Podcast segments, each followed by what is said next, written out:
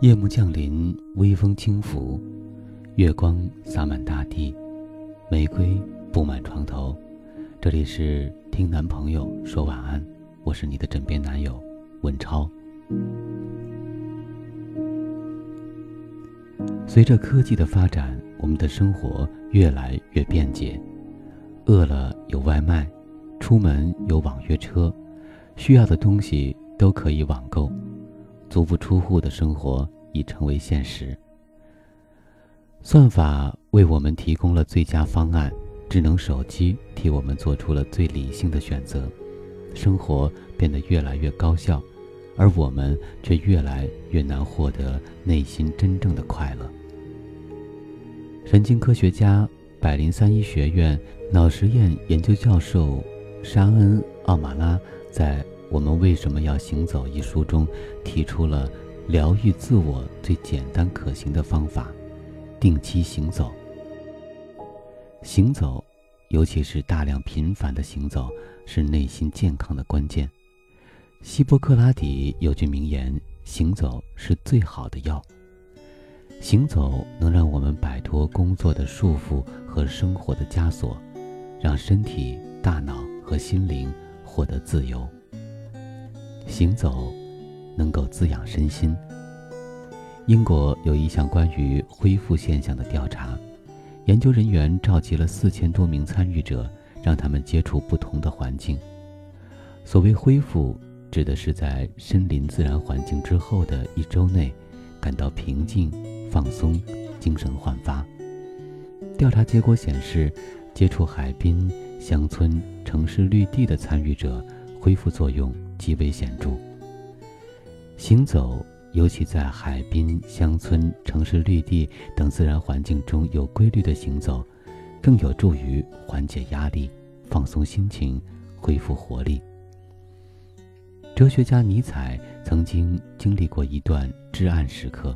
《悲剧的诞生》出版之后，激怒了一批古典主义教授，他遭到了事业上的至暗时刻。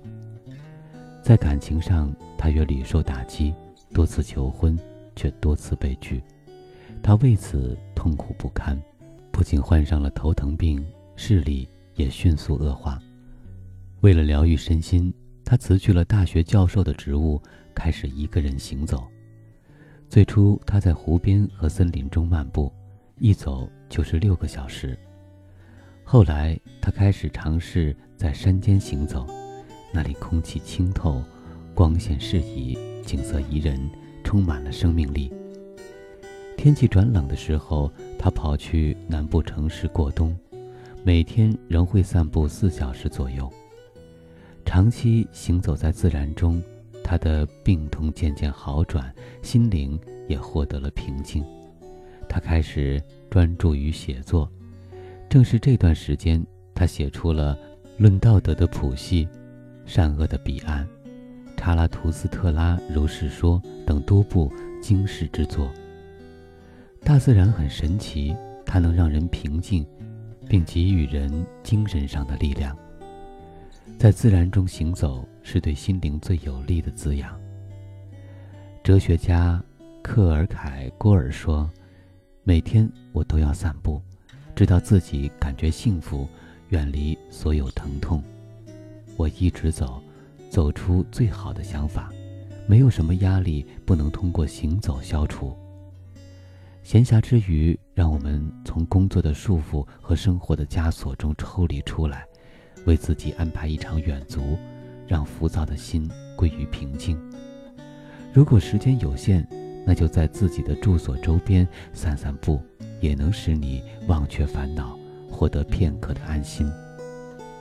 行走。不在于走得多远，花了多少时间，而在于行走本身。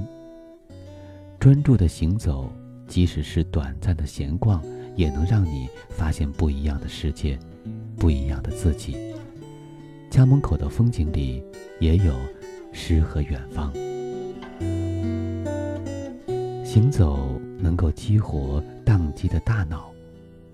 乔布斯四十九岁那年，想要出一本关于自己的传记，于是打电话给传记作家艾萨克森，邀约见面。让艾萨克森费解的是，见面地点不在对方公司，也不在其他正式场合，而是在户外。乔布斯要他一同散步。事后他才了解，原来乔布斯喜欢在散步的过程中进行严肃的谈话，甚至有边走路边开会的习惯。他那些惊人的创意和颠覆性的想法，都是在散步中产生的。行走的最大好处是激活大脑，提升创造力。为什么呢？在《我们为什么要行走》一书中，作者提到，人的大脑有两种关键工作模式：主动执行模式和默认模式。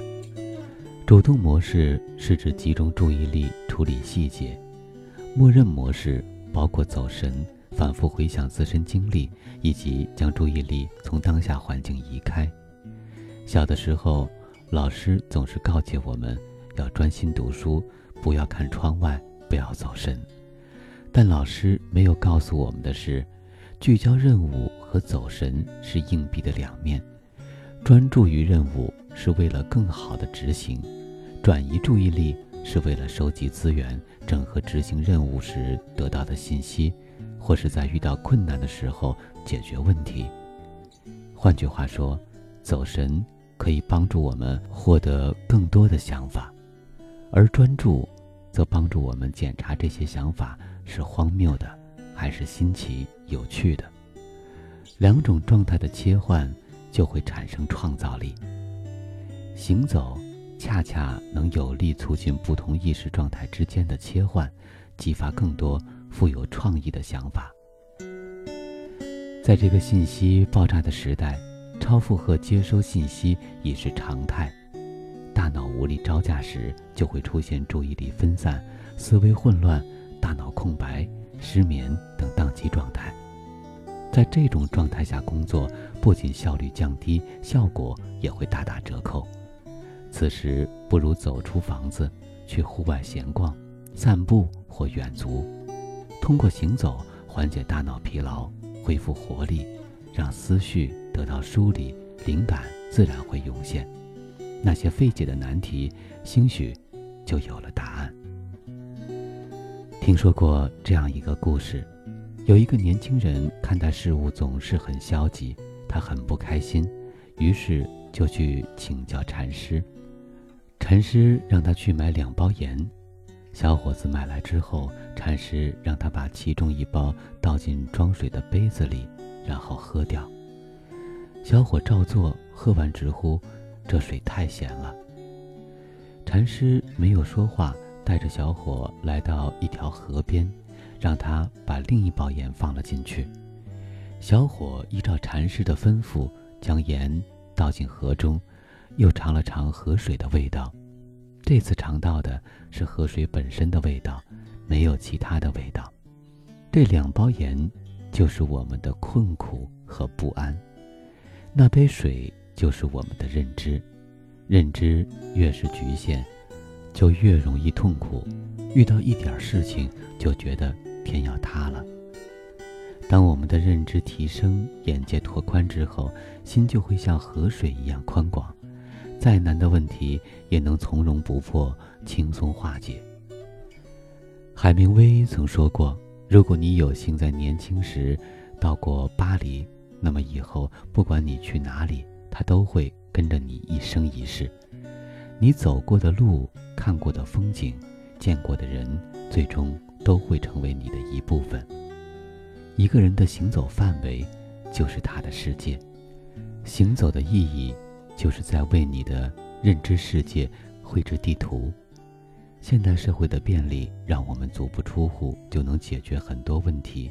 手机、电脑、网络等工具带给我们的好处毋庸置疑，只是工具无法代替我们的大脑去认识事物、理解事物，也无法代替我们的身体去感受世界、体验世界。别成为工具的奴隶。借助工具善用工具才能站得更高走得更远再美的风景也需要我们亲身经历切身感受最好的学习永远在路上。今天的晚安故事作者黎松松。想要了解更多可以关注文超的抖音账号。夜色阑珊我们在这里陪你入眠晚安宝贝。